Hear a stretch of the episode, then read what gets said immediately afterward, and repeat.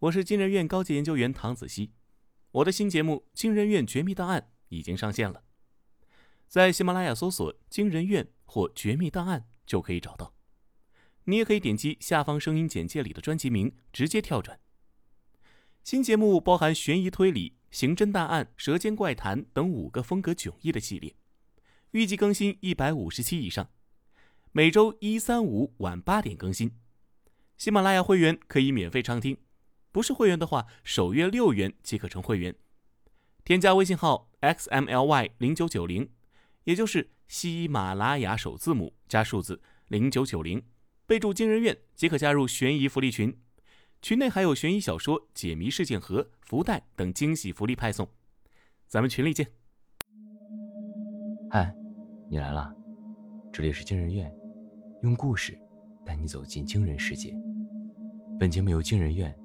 波尔声音工坊联合出品，喜马拉雅 FM 独家播出。我是惊人院研究员诗涵，我是惊人院研究员乔毅。今天要讲的故事是：我们店的热度都是死人给的。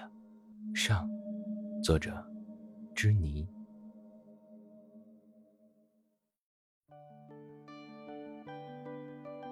大二下学期的时候，我交了一个女朋友。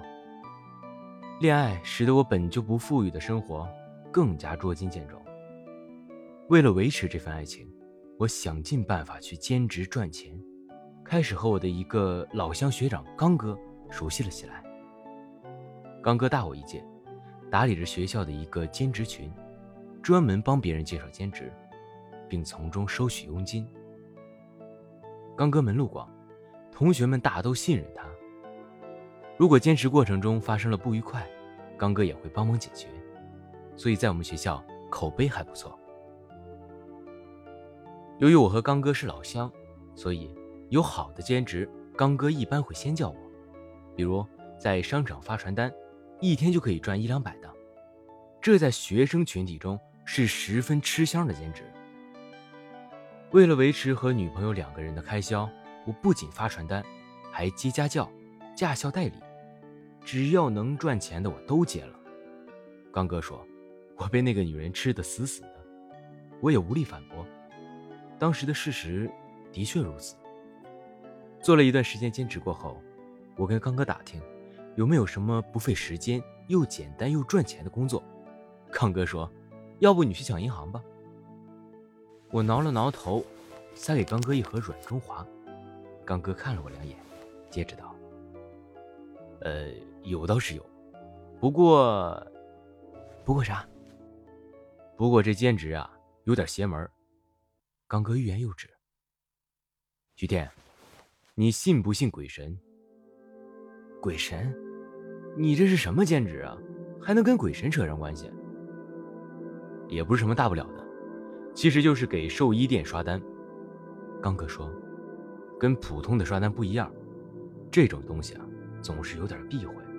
所以一般人都不愿意干。嗨，我当是什么呢？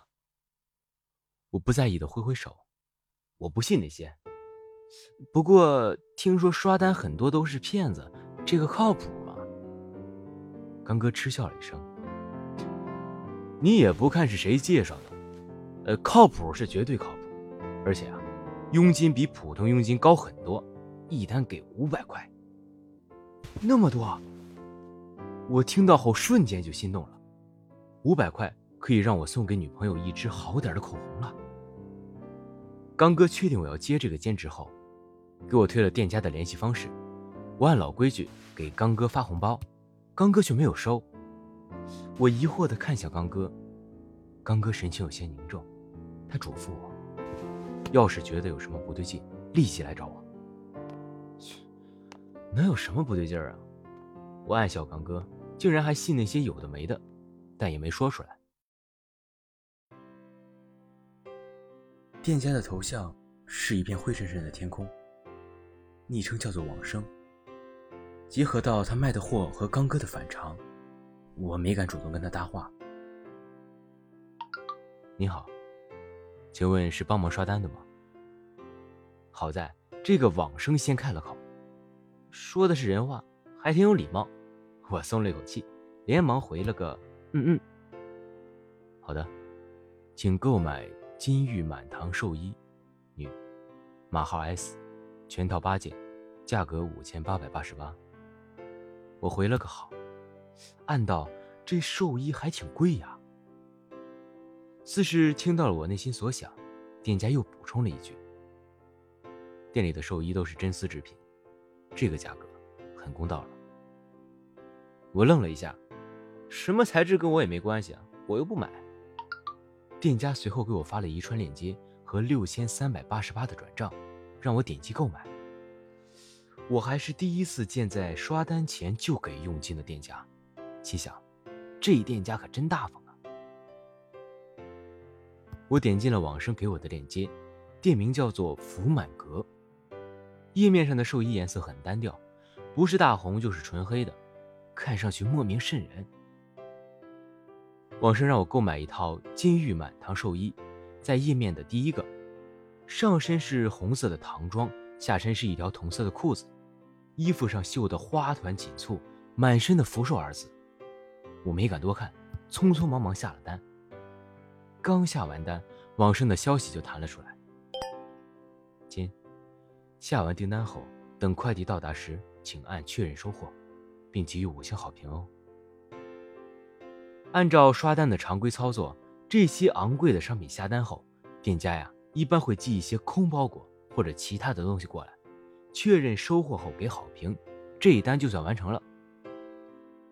网上接着说：“还有，如果有人问什么，最好不要回答。”我回复的手顿了一下，不要回答。按照购物平台的机制，没买东西的人。可以向已经购买的人询问商品的品质。一般情况下，有的商家会给回答问题的刷单者一些现金奖励。啊，当然啊，那是极少数的，大部分刷单的商家都不会要求刷单的人回答问题。我平日里也没回答过。刷单本来就具有欺骗的性质，没必要别人问的时候我再去骗。虽然我没打算回答，但网生的这一句话，还是让我有点不舒服。感觉像某些灵异小说的桥段，一旦回答就会被恶鬼盯上似的。我摇了摇头，甩去了脑海里那些不符合社会主义核心价值观的胡思乱想。佣金到手后，我连忙给女朋友打电话，邀请她晚上去校外吃烧烤。没想到电话那头的女生却嗡声嗡气道：“你不是说没钱了吗？”我闻言不禁得意道。哎有钱，我刚做了一单兼职，挣到了点钱。算了吧，女朋友拒绝了我。我感冒了，不太想出门，你挣的那点钱就留着你自己花吧。啊，感冒了？昨天见不还好好的吗？吃药了吗？要不然我……呃……我话还没说完，女朋友就挂断了电话。片刻后，发消息告诉我她正在睡觉。让我不要打扰他。我看着黑掉的手机屏幕，想着这段时间女朋友不加掩饰的嫌弃眼神，心下堵得不行。之后一连两天，女朋友都没有见我。我去她的宿舍堵她，她室友告诉我她有了新的男朋友。我给女朋友打了通电话，女朋友大大方方承认了舍友的话，并且恶狠狠地讥讽我。他说：“徐天，你就是个虚伪的骗子。当初要知道你是这个德行，我才不会跟你在一起。我这个德行就是没钱的德行。女朋友爱吃爱玩，爱一切物质的东西。我早就知道，只有富家子弟才配得上她。但我还是忍不住，想要做舔狗试一试，以至于就算被那样羞辱，我也没说什么。”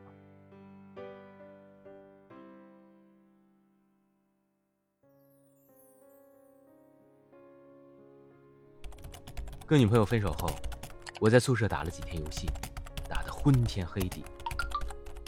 刚哥找我，问我要不要接发传单的活，我说不接，跟女朋友分手了。刚哥给我回了个笑脸，说：“恭喜你啊，脱离苦海。”我说：“别恭喜，我一点也不喜。”刚哥在那边沉默了一会儿，然后说。那个寿衣店的单怎么样了？我有点莫名其妙。那个刷单过去将近一个星期了，我都快忘了这茬了，还能怎么样？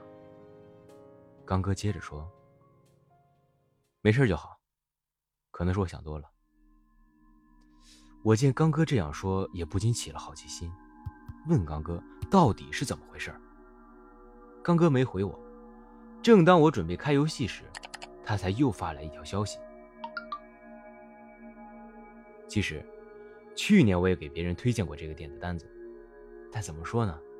那人刷完单之后，就变得奇奇怪怪的。奇怪？呃，具体我也不知道，但总感觉就跟变了个人似的。我被刚哥说的一阵头皮发麻，脑海里不由自主就想到了借尸还魂。鬼上身等等各种灵异事件。哎，不过你不是没事吗？估计只是凑巧了。哥，我要是今天晚上睡不着，就去楼上爬你的床。刚哥回了我一个滚。我缩了缩肩膀，正准备用游戏来缓解一下内心那段诡异的感受时，手机突然弹出了一条消息，显示我有一个快递到了。这段时间。我并没有网购过，包裹应该是寿衣店那边寄来的。我想了想，还是决定把包裹拿回来，毕竟放在快递点给工作人员也会造成麻烦。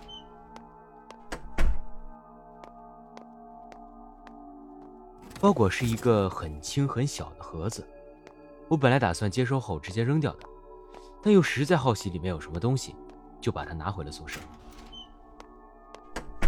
回宿舍后，我拆开了盒子，里面是一面小圆镜子。镜子做的很精致，但上面有些划痕，似乎是被用过了。我把镜子扔在了一旁，打开了游戏。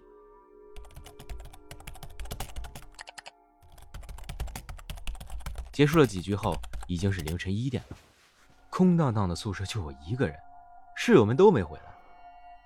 我打了个哈欠，昏昏沉沉的爬了上床。按照惯例看了一眼手机，手机上显示有一条来自购物平台的信息，我下意识的点了进去，看到一条提问：衣服穿着舒服吗？适合二十五岁的女孩子穿吗？二十五岁，英年早逝啊！然后两秒后，我突然反应过来，穿着舒服，死人还在乎衣服穿着舒不舒服？也许是恶作剧吧，我安慰了自己。再说了，二十五岁就死了也用不着寿衣吧？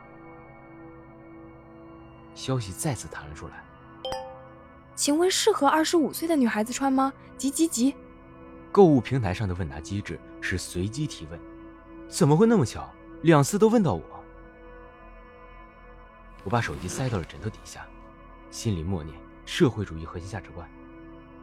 正当我犹豫着要不要给刚哥打电话的时候，宿舍门突然响了一下，我整个人都僵住了。谁？我努力调整着音调。是我。室友华子的声音从下面传来。徐天还没睡呢。我一口气还没松出来，就想到华子今天跟女朋友出去约会，怎么可能这个点跑回来？而且凌晨一点多。宿舍楼的门早就关上了，他是怎么进来的？我摸出了枕头下的手机，想伸头看一眼床下的华子，但又实在没有勇气。哎呦，徐天，你这什么东西啊？华子接着嚷嚷了一声，似乎被什么东西绊倒了。我这才想起来，拿完快递盒子后，顺手就扔在了地上。华子应该是被快递盒绊了一下。我刚想说是我拿的快递盒。脑子里猛然想起了往生那句“不要回答”的交代，连忙噤声，没有说话。好在华子也没有继续追问。我把手机调成静音模式，然后给刚哥发了条消息，但刚哥不知道是睡着了还是怎么着，一直没回我。我在上铺躺着，华子一直在下面窸窸窣窣的，也不知道在干什么。片刻后，我听到华子打开衣柜的声音。而且，那声音离我非常近，感觉像是在开我的衣柜。我胆战心惊的听了一会儿，始终没敢伸头出去看看。片刻后，华子主动开了口：“天哥，我都很久没见你网购过了，这买的是什么东西啊？”华子此话一出，我头皮立马就炸了起来。我已经可以确定，这个华子根本不是真正的华子。真正的华子根本不可能半夜回来后还问我买的什么东西。我的冷汗止不住的冒了下来。华子见我没有回答，继续问道：“睡着了吗？”“不要回答，不要回答，不要回答。”华子见我没有反应，轻轻叹了口气，然后嘟囔了句什么。正当我紧张的大气都不敢出时，刚哥突然给我回了信息。虽然开了静音，但猛然亮起的手机屏幕还是把我吓了一跳。我连忙把手机塞进了被窝里。徐天，你没睡呢吧？华子阴森森的开了口。我看你还玩手机呢。我感觉平静的宿舍里刮起了一阵阴风，配合着华子的语气，诡异又恐怖。我突然有了一阵强烈的尿意。但在这种情况下，我死也不会下床的。此时，外面恰好传来了一阵拍门声。阴风和华子的声音都停止了，取而代之的是刚哥雄厚的喊声：“徐天，徐天，快开门！”我怕的不行，但又怕不说话，刚哥就走了，只得鼓起勇气应道：“我，我不敢下去。”你个怂包，快下来开门！刚哥在外面大声道：“怕什么呀？我就在门外呢。”不知道那个假华子还在不在下面？我深吸了一口气，试探性问道：“华子，你你还在吗？”没有人应答。快开门啊！不开门我就走了啊！